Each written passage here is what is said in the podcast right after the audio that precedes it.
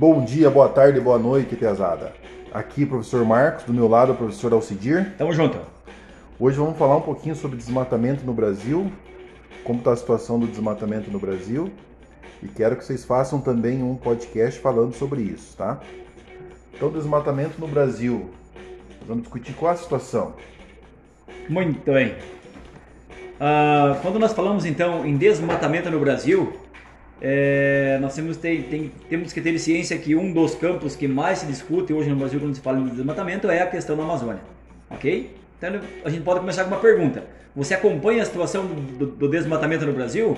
Ou você é uma pessoa que não costuma ler ou não acompanha jornal? O Brasil, nós sabemos que é, possui a segunda maior cobertura vegetal do planeta. Entretanto, nós sabemos também que é um dos campeões de desflorestamento, ok? Assim, nós sabemos que pela importância das florestas brasileiras ao ecossistema, o cenário do país passou a, a ser a pauta global de meio ambiente a nível mundial, ok? E por que o desmatamento então é uma pauta global? O desmatamento representa uma das maiores questões globais sobre o uso da terra. Hoje, 31%, cerca de um terço da superfície terrestre do planeta é coberta por florestas, um terço. É por meio delas que processos vitais para a humanidade ocorrem, como por exemplo a purificação do ar e da água. As florestas são responsáveis pela regulação de cerca de 57%, quase 3 quintos das águas doces superficiais do mundo. Sabendo disso, então, dessa questão do desmatamento, nós sabemos que essa questão ela coloca em risco a diversidade biológica mundial. Afinal de contas, é, pelo menos né, 80% das espécies que vivem na Terra, as espécies terrestres, vivem em florestas. Ainda, de acordo com as Nações Unidas, a, a degradação de florestas é a principal fonte de emissões de carbono em países em desenvolvimento e menos desenvolvidos, 35% e 65% das emissões de carbono, respectivamente. Muito bem. É, um estudo feito pela FAO entre 2010 e 2015, a área de floresta natural do mundo diminuiu 6,5 milhões de hectares por ano. Então percebemos que é uma, uma, uma faixa muito grande. Apesar dessa cifra ter diminuído em relação ao ano de ao período de 1990 a 2000, ainda é necessário tomarmos muito cuidado e prestarmos muita atenção aos fatores agravantes relacionados ao desmatamento. E a gente vendo isso, a gente fica, fica pensando, mas tem muito desmatamento, mas quais são as causas dele? Então nós vamos falar um pouquinho das causas do desmatamento. Vamos lá. As duas principais causas do desmatamento florestal são a agropecuária e o corte ilegal de árvores. De acordo com a organização Forest Trends, estima-se que a agricultura comercial seja responsável por 70%, quase 3 quartos da destruição de florestas em países tropicais, que é o nosso, e subtropicais. Entre os tipos de commodities ligados a esse desmatamento, então, estão o óleo de palma, soja, madeira e gado, ok? Vale lembrar ainda que tais commodities estão presentes em uma grande maioria dos produtos consumidos por nós na atualidade. Para além disso, fatores como urbanização, agricultura itinerante, ou seja, que muda de um lugar para outro, e os incêndios também podem estar entre as causas de perda florestal. Muito bem. Vamos pensar um pouquinho, vamos trabalhar um pouquinho sobre a questão do desmatamento no Brasil? Marcão, vamos lá? Vamos lá, especificamente, então, né? Então, de acordo, isso, de acordo com a Global Forest Weight, o Brasil perdeu 53,8 milhões de hectares de cobertura arbórea, ok? Entre 2001 e 2018, um número bem expressivo e alarmante por, por sinal, né? Sim. Isso significa uma redução de 10% na, na, na área florestal desde 2000. Desde 2000. Neste... Então, perceba que é uma área muito grande, né? Muito grande. Neste período, estima-se que dois terços dessa perda ocorreu devido a fatores de urbanização e de agropecuária para fins comerciais, como a gente já tinha dito lá em cima. Exato. E ainda, uma, é, uma pergunta, né? Mas quais regiões estão sendo consideradas nessa análise? Em cima do que estamos se, estamos se baseando? Predominantemente considera então a área da Amazônia. Legal, afinal é uma das principais áreas, ou a principal área florestal nossa do, do Brasil, né? Entretanto, é, os dados também consideram a extensão da Mata Atlântica e do Cerrado brasileiro, além dos dados apresentados aqui, é Isso. é claro. Então já comentamos. Exato. Bom, além dos dados que a gente apresentou agora, o governo também possui órgãos oficiais que fazem o trabalho de fiscalizar o desmatamento em território nacional, como o INPE, por exemplo. Vamos conhecer um pouco dos dados liberados pelo Instituto. Muito bem. Então, agora mudando um pouquinho de. de- de- de- vamos, vamos ficar um pouquinho mais atrelado à ideia do, do balanço do Instituto. Então, é, o Instituto Nacional de Pesquisa Espacial, o INEP, INPE, desculpa, é vinculado ao Ministério da Ciência e Tecnologia desde 88, 1988. Ele, ele é responsável por fazer o moni- monitoramento dos diversos biomas nacionais no território brasileiro. Ainda assim, o principal projeto desse instituto está relacionado ao monitoramento do desmatamento na Amazônia legal, Exato. Por meio dos sistemas PRODES, que é o Programa de Monitoramento da Floresta Amazônica Brasi- Brasileira, e DETER, Detecção de Desmatamento em Tempo Real. O Instituto gera taxas de desmatamento anual e alertas diários de fiscalização da Amazônia, respectivamente. Muito bem. Então aqui, assim então em termos anuais, entre 2018 e 2019, os, da- os dados mostraram um aumento de 29,54% de área desmatada com relação a 2007 e 2018, nessa mesma data. Isso representou uma área de 9,762 km de desflorestamento, desmatamento, né? Ah, o Pará é nos últimos anos o estado com o maior índice de desmatamento. Então, vou repetir: o Pará é nos últimos anos o estado com o maior índice de, de desmatamento da Amazônia Legal. Muito bem. Ainda, além deste ano, em julho de 2019, o INPE divulgou um aumento de 278% no número de alertas para a devastada, para a área devastada né, da Amazônia, em comparação ao mês de julho de 2018. Atenção, isso não significa um aumento dessa magnitude, ou seja, não foi tudo isso de fato. Esses dados servem para medir suspeitas de extração de madeira em tempo real. Então não é real, tá? É só uma estimativa. E, a- e ajudar a fiscalização por órgãos como o IBAMA, por exemplo. Muito bem. E apesar de que não necessariamente então serão concretizados como área desmatada, tais alertas apresentam um cenário alarmante para o país. Exato. Ok? E com os números crescendo em relação ao desflorestamento, alguns de impacto já podem ser vistos no Brasil. Muito bem. E qual as consequências desse desmatamento, professor Alcidir? Pois é, o que nós, o que nós podemos tratar então como sendo o desmatamento é, e quais são as consequências é aquilo que nós já vimos logo acima, ok? É uma questão que está bastante em pauta né, na forma ambiental e de interesse global. No Brasil, alguns especialistas também já apontam consequências concretas do desmatamento para a sociedade.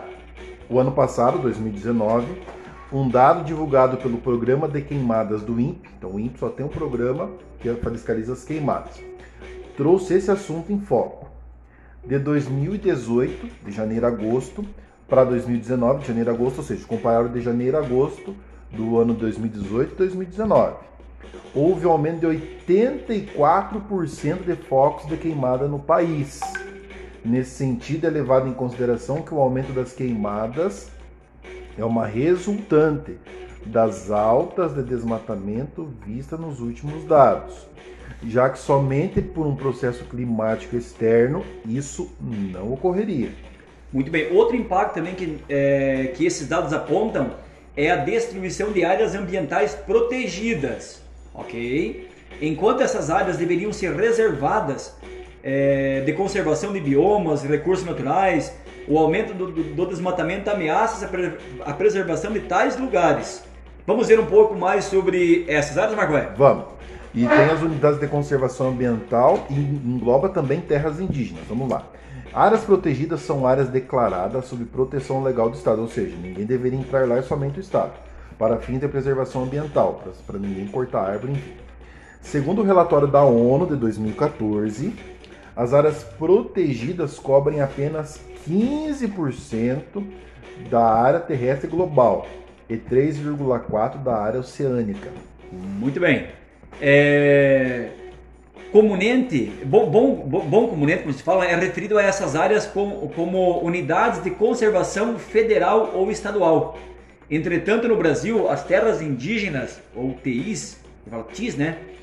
Também podem ser vistas como áreas de proteção por algumas pesquisas. Isso aí, professor. Isso porque, pelo reconhecimento da demarcação de terras indígenas, estipula-se o direito de tais povos, ou seja, os indígenas têm direito a ocupar esses espaços, tá? uma ocupação tradicional, porque eles fiquem ali. Sendo assim, são áreas de propriedades da União, ou seja, do Brasil, habitadas por, por, por povos indígenas, somente por povos indígenas, e somente eles podem fazer usufruto desse espaço. Muito bem. Agora, o, outro dado importante aqui, ó.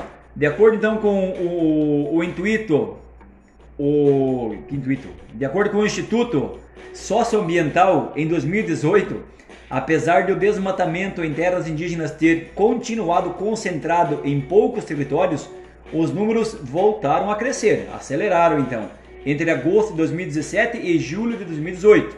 O desmatamento total nessas terras salvou, saltou para 124% com relação ao período anterior. Então teve um aumento bastante bem, grande, né? Bem grande, né? Além disso, de acordo com os dados do INPE, considerando somente as queimadas ocorridas no período de agosto de 2019, 25 unidades de conservação federal e 24 terras indígenas foram atingidas. Muito bem. Então agora me diga lá, Marcão, ver se você está preparado. Diga lá, manda seu, lá. Seu desmatamento, então, nós sabemos que é um tema relevante ao meio ambiente.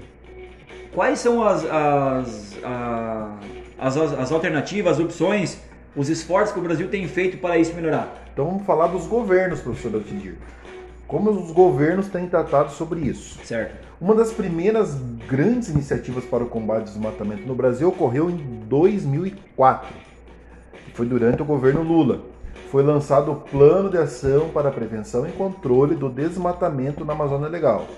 O projeto buscou vincular 12 órgãos federais em atividades de fiscalização e licenciamento ambiental. Muito bem, então foi a partir disso também é, foi a partir desse, desse projeto, né? Isso. Que nasceram os vínculos de colaboração entre o INPE e o IBAMA. Exatamente. Então foi graças a isso. Graças a isso. Teve outro projeto, que é o Fundo da Amazônia, anunciado durante o COP3 em 2007, ainda no governo Lula. Hein? A iniciativa surgiu com o objetivo de arrecadar junto aos países desenvolvidos uh, recursos financeiros para manter a conservação da Amazônia. Muito bem.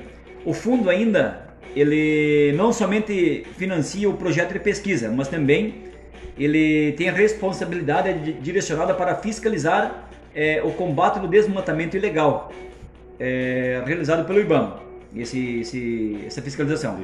Essa Força Nacional é, e entre outras autoridades de segurança e do meio ambiente, durante anos o governo da Noruega e da Alemanha foram os principais contribuidores do fundo e vocês podem perceber que teve um arranca-rabo tempos atrás ali, né? Isso. E, a, e aí essas, isso, essas medidas até geraram resultados. Uh, esse financiamento, enfim, essas ações dos governos, né?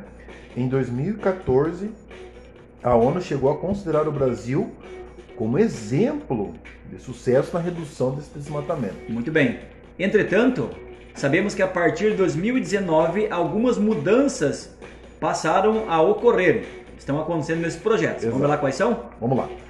Vamos falar uma abordagem tão geral de, de, desses aspectos. No início de 2019, início, início do ano passado, os dados de monitoramento do desmatamento no Brasil, que foi divulgado pelo INPE, INPE desculpa, motivou uma instabilidade no governo agora, o governo Bolsonaro. Perdão. O presidente e a sua equipe apontaram falhas é, nesse controle da devastação da Amazônia. Muito bem. Em uma coletiva de imprensa, então, o ministro do Meio Ambiente, Ricardo Salles, naquela época, alegou que os dados apresentados pelo INPE eram sensacionalistas e não condiziam com a realidade atual. Ainda, de acordo com o presidente Bolsonaro, o instituto foi irresponsável na divulgação dos dados e ainda prejudicaram a imagem do país. Como resultado, é claro, o presidente do INPE foi demitido. Demitido, exatamente. A partir de agosto do mesmo ano, ou seja, lá o ano passado, 2019, o governo anunciou testes com um sistema privado de monitoramento, ou seja, o governo passou a pagar alguém que não, era, não fazia parte do governo para fazer o monitoramento da floresta amazônica. Muito bem. Para além dessa questão, o ministro do Meio Ambiente, então, Ricardo Salles, demonstrou a intenção de ampliar atividades econômicas na Amazônia, de acordo com o Ministério. Isso aí, o ministro disse o seguinte, aspas para ele. Entendemos que existem vários aspectos da preservação da Amazônia que podem ser melhorados, principalmente os que dizem respeito ao dinamismo econômico. Qualquer atividade legal é consequência de ausência de alternativa econômica para quem vive dentro ou no entorno da Amazônia. O ministro também tem se posicionado a favor da reestruturação do Fundo da Amazônia, ou seja, ele quer fazer umas mudanças, com a extinção do Comitê Orientador do Fundo, responsável por estabelecer critérios de aplicação nos recursos da Amazônia. Mas nenhum projeto foi aprovado para financiamento até metade do ano passado. Entretanto, essas mudanças foram criticadas em nível internacional, como a falta de comprometimento do governo brasileiro com o meio ambiente, Aí, de acordo com Douglas Moron, diretor do Laboratório de Espaciais, aspas para ele, vai lá, professor. Muito bem. O INPE, então, sempre atuou de forma extremamente técnica e cuidadosa. A demissão de Ricardo Galvão é significativamente alarmante. Não acredito que o presidente Jair Bolsonaro duvide dos dados produzidos pelo INPE, como, di como dizem, né? Na verdade, para ele, os inconvenientes os... são inconvenientes, não são verdades. Os dados são inquestionáveis.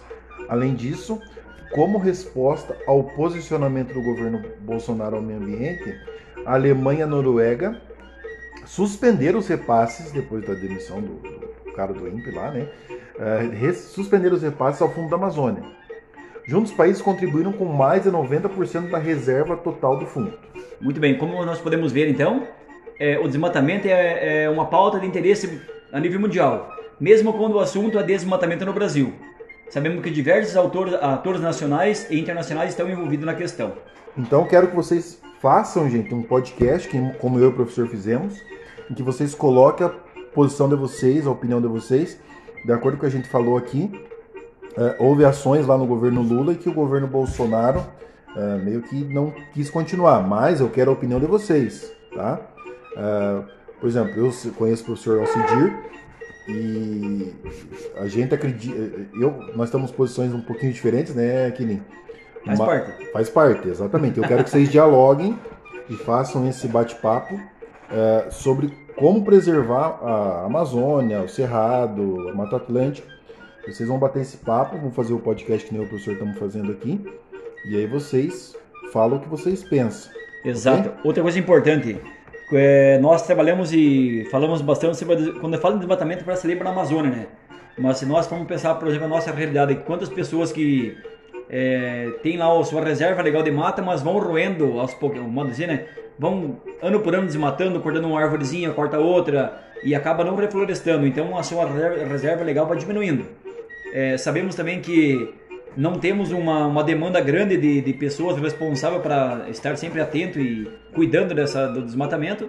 Então, vamos conscientizar vocês, nós, nós nos, nos conscientizarmos para que podemos assim ajudar outras pessoas a plantar árvore e não desmatar, né, Marco? Eu concordo com você, Kinim. Acho que tocou num ponto bem legal. A gente fala, ah, queimada na Amazônia, culpa do governo, não sei o que, não sei o que.